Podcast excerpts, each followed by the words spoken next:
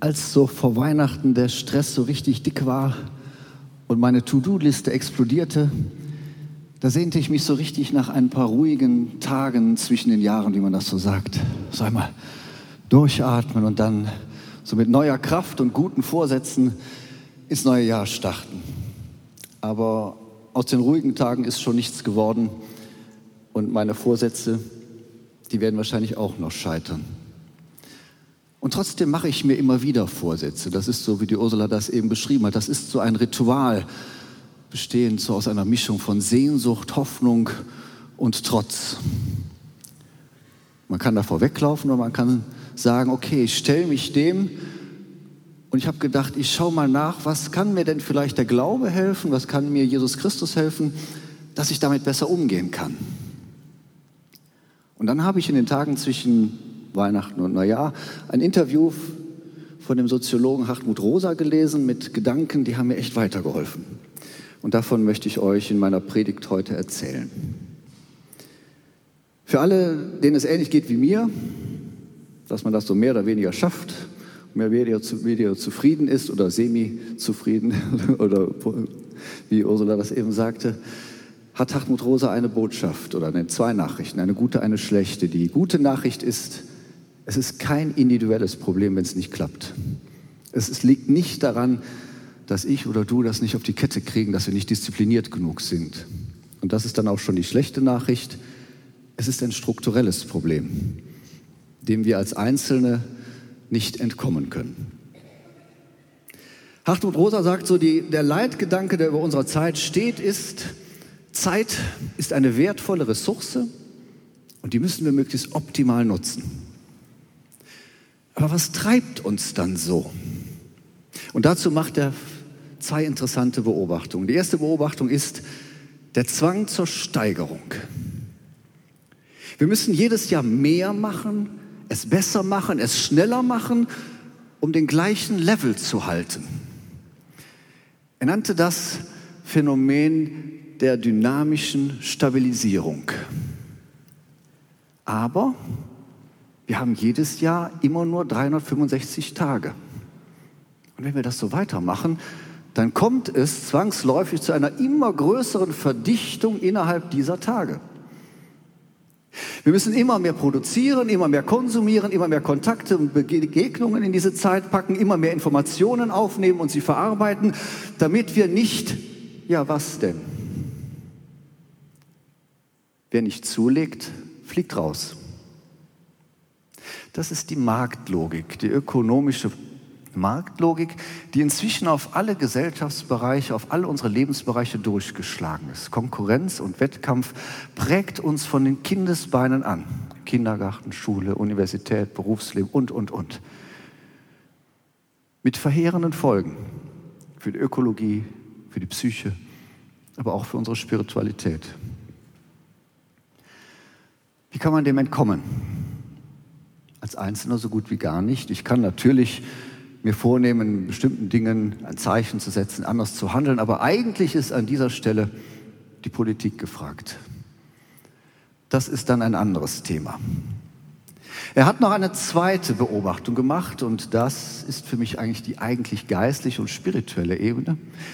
Er hat gesagt, wir brauchen eine neue Weltbeziehung.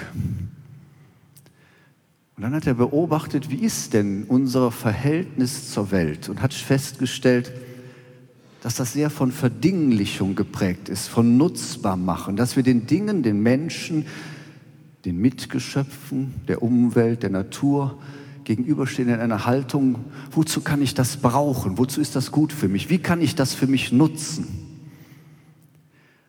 Und wenn ich so mit der Welt umgehe, dann verstummt sie dann verliert sie das Unverfügbare ihrer Versprechensqualität. Und wenn das passiert, dann werden wir unzufrieden. Ja, wir werden unglücklich. Und dann haben wir den Drang, es muss sich was ändern. Wir brauchen eine neue Mode, wir brauchen einen neuen Trend, wir brauchen ein neues Urlaubsziel, ich muss mal was Neues machen in meinem Leben. Aber nicht das andere, nicht die Neuerung ist die Lösung, sondern wir brauchen eine neue Qualität der Weltbeziehung. Und so hat Hartmut Rosa eine Soziologie der Resonanz entwickelt. Diese distanzierte Weltbeziehung, die hat große Vorteile gebracht. Das darf man nicht verleugnen. Die hat es geschafft, dass wir hier in Westeuropa seit dem Beginn der Neuzeit enorme wissenschaftliche Erkenntnisse gemacht haben. Wir haben Dinge entdeckt, die das Leben und den Wohlstand hier auf dieser Erde gewaltig gesteigert haben. Wir haben ein Wirtschaftssystem geschaffen und wirtschaftliche Erfolge erzielt, die einen Wohlstand für breite Massen erzielt. Das darf man alles nicht wegreden. Aber diese Entwicklung hat auch eine Kehrseite. Und die kriegen wir auch zu spüren.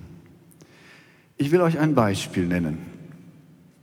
Unser Umgang mit Nutztieren, der Name ist schon verräterisch. Vielleicht erinnern sich einige an die erschreckenden Meldungen in der Tagespresse über die Zustände in Dürener und Eschweiler Schlachthof.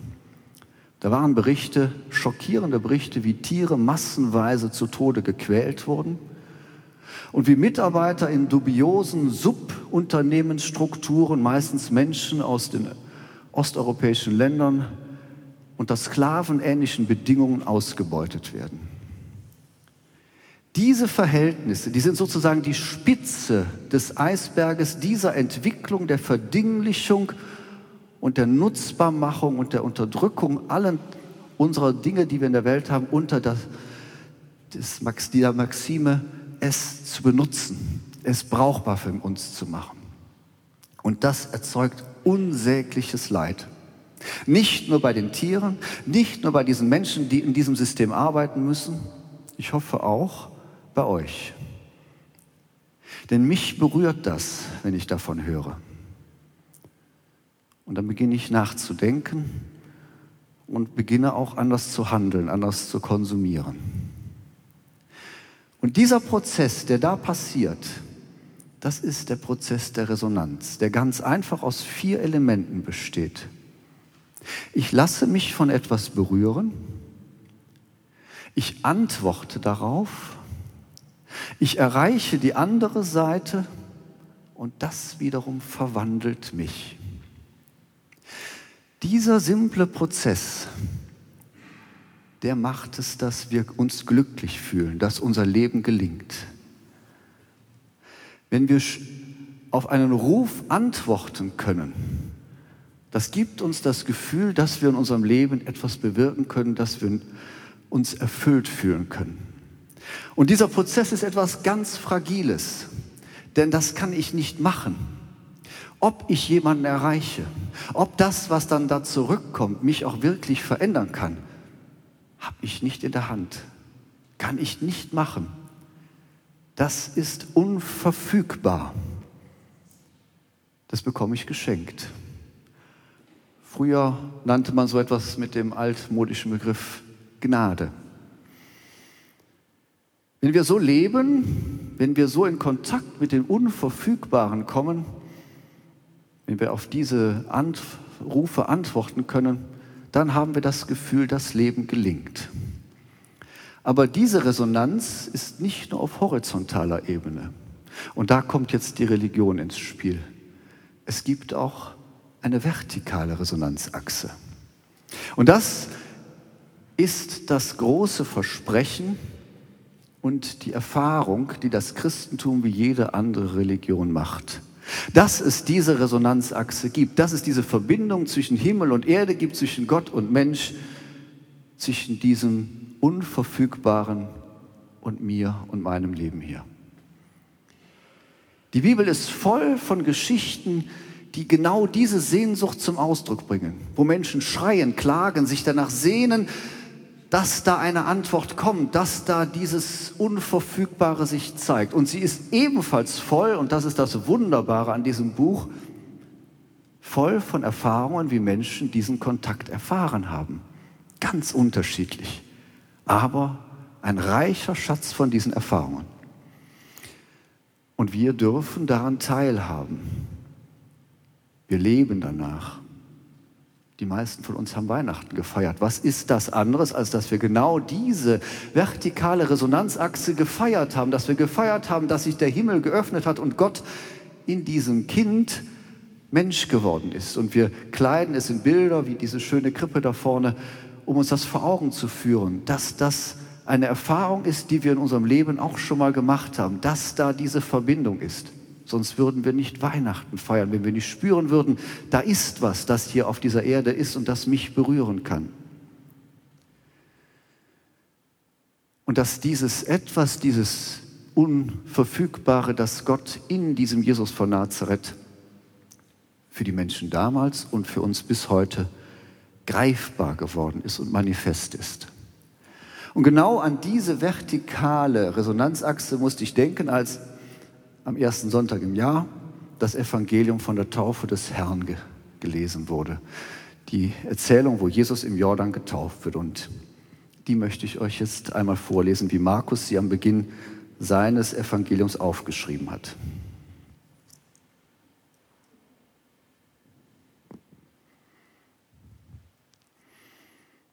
Und Johannes verkündete in der Wüste, nach mir kommt einer, der ist mächtiger als ich. Ich bin nicht einmal wert, mich zu bücken, um ihm die Riemen seiner Sandalen aufzuschnüren. Ich habe euch mit Wasser getauft, aber seine Taufe gibt euch den Heiligen Geist. Zu dieser Zeit kam Jesus aus Nazareth in Galiläa und wurde von Johannes im Jordan getauft. Und als Jesus aus dem Wasser stieg, sah er, wie der Himmel aufriss und der Geist Gottes auf ihn herabkam wie eine Taube. Dazu erklang eine Stimme aus dem Himmel, Du bist mein Sohn, dich habe ich lieb, an dir habe ich Freude.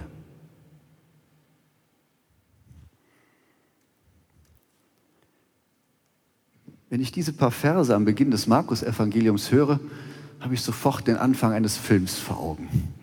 Die ersten Bilder flimmern, eine Wüste wird gezeigt, ein schmaler Fluss, eine Menschenmenge und vor ihnen steht ein markiger Typ, der zu ihnen redet und, und sie hängen an seinen Lippen, als wäre er ihre Rettung. Aber er sagt, nein, ich bin es nicht.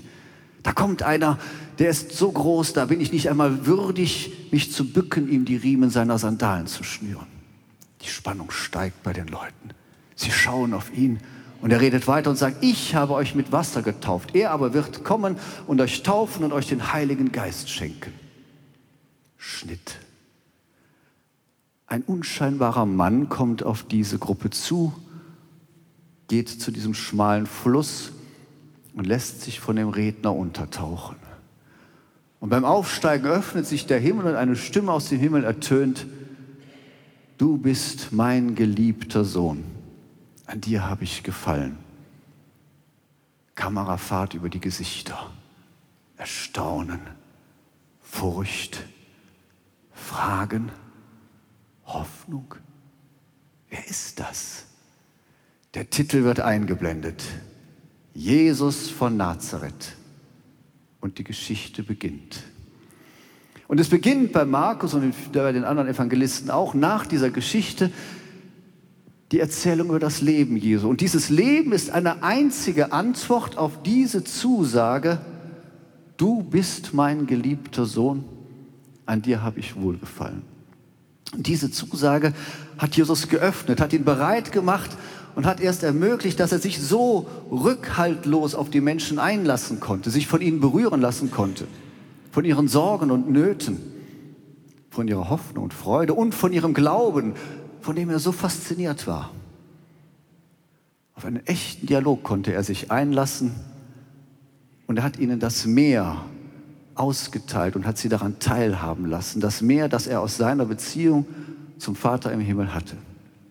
Er hat sie eingeführt in seinen Lebensstil, hat ihnen erzählt von der großen Vision, einem Leben wo Menschen berührbar werden, wo alle ein Recht auf gutes und gerechtes Leben haben. Reich Gottes hat er es genannt. Und er hat den Menschen, die ihnen zugehört haben, hat gesagt, ich beglückwünsche euch. Toll. Selig seid ihr, wenn ihr das lebt. Wo ihr Barmherzigkeit lebt, wo ihr Friedfertigkeit lebt, wo ihr hungrig seid nach Gerechtigkeit und Frieden dann seid ihr schon Söhne und Töchter des Vaters im Himmel. Er hat sie sozusagen teilhaben lassen an der Resonanzachse, die er zu Gott hat und hat gesagt, das ist auch schon in euch. Und ihr lebt das. Macht weiter so. Lebt meinen Lebensstil und hat ihnen gezeigt, die Resonanz zur Welt, zu den Mitmenschen, die ist untrennbar verbunden mit der Resonanz, die euch mit dem Himmel verbindet, mit Gott. Und dann hat er sich immer wieder zurückgezogen. Autos gab es damals noch nicht. Aber er hat gebetet. Das ist ja diese ganz einfache, aber geniale Technik, wo wir uns in uns selber zurückziehen und uns gleichzeitig öffnen für diese Resonanzachse nach oben. Und dann sind nicht erst Worte dran, sondern erst mal nachspüren und nachfühlen, wie diese Zusage der Liebe. Du bist eine Geliebte. Du bist ein Geliebter. Bis tief auf den Grund meines Herzens fällt. Und dann, erst viel später, beginne ich zu denken und zu handeln und zu tun. Und das lass mich davon in meinem Leben bewegen. Diese vertikale Resonanzachse ist nichts Abstraktes. Dieser Lebensstil Jesu ist nichts Abstraktes. Es beginnt damit, dass ich berührbar werde für mich selber, für meine Bedürfnisse, sie spüre und sie annehme. Sie beginnt damit, dass ich berührbar werde für meine Mitmenschen, dass ich mich nicht von ihnen abschließen muss, abschotten muss, sondern dass ich mich öffnen kann, dass ich ihre unterschiedlichen Meinungen annehmen kann, dass ich in einen echten Dialog eintreten kann, der mich verwandeln kann. Dass ich mich berührbar mache für das, was meine Umwelt, meine, die Welt von mir verlangt. Und dass mich das verwandelt und zum Nachdenken bringt und zum Handeln. Und das ist nicht in erster Linie ein Aufgabenkatalog, ein neuer Aufgabenkatalog, der auf mich zukommt, sondern das ist in allererster Linie eine Zusage. Du bist Geliebte, du bist Geliebter. Das ist nicht erst einmal, dass ich wieder funktionieren muss, besser funktionieren muss. Das hat auch nichts mit Ethik und Moral zu tun, sondern es ist in erster Linie eine Liebesbeziehung. Da liebt mich einer. Und er will das Beste in mir freisetzen. Wenn ich jemanden liebe, dann will ich, dass er das Beste, was er in sich hat, entfalten kann. Und dass er stark durch sein Leben gehen kann, stark und berührbar.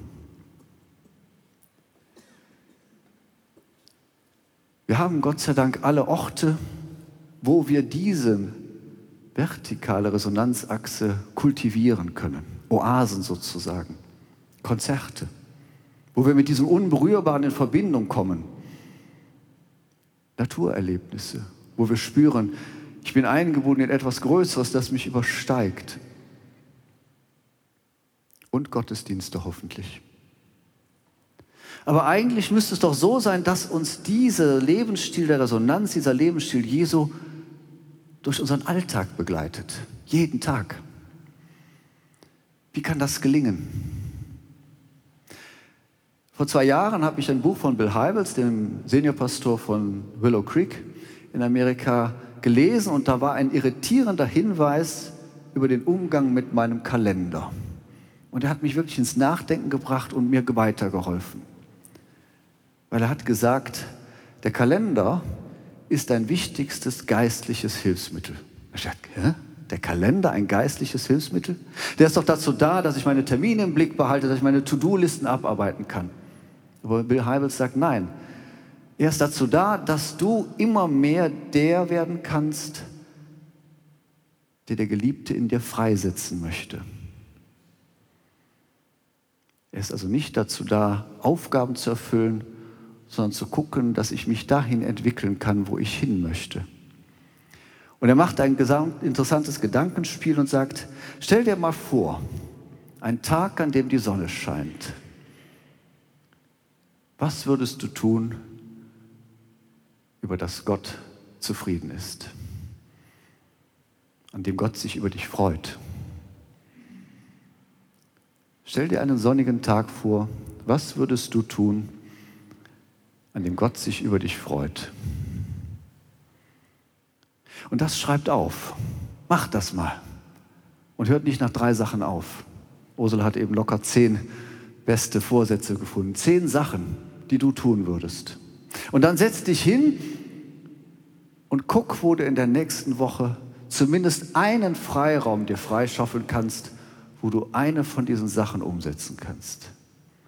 Um so einen ersten Schritt zu machen, den Lebensstil Jesu einzuüben, die Resonanz dessen, der dich liebt, sozusagen aufzunehmen, zu sagen, ja, ich mache etwas damit in meinem Leben.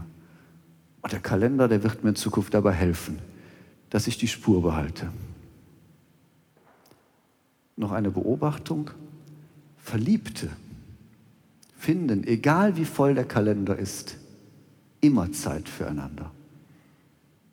Und es geht hier nicht um Gott, es geht um dich, um dein Leben und deine Beziehung zu dieser Welt. Machen wir was draus.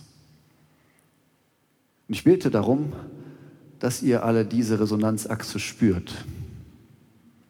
Jetzt hier in diesem Gottesdienst oder an euren Orten, wo ihr wisst, ja, da habe ich Kontakt dazu. Und dass ihr in den Lebensstil Jesu hineinwachst und in ihm reift. Und dass ihr euch kraftvoll und berührbar durch dieses Jahr gehen lässt. Darum bitte ich durch Jesus Christus. Amen.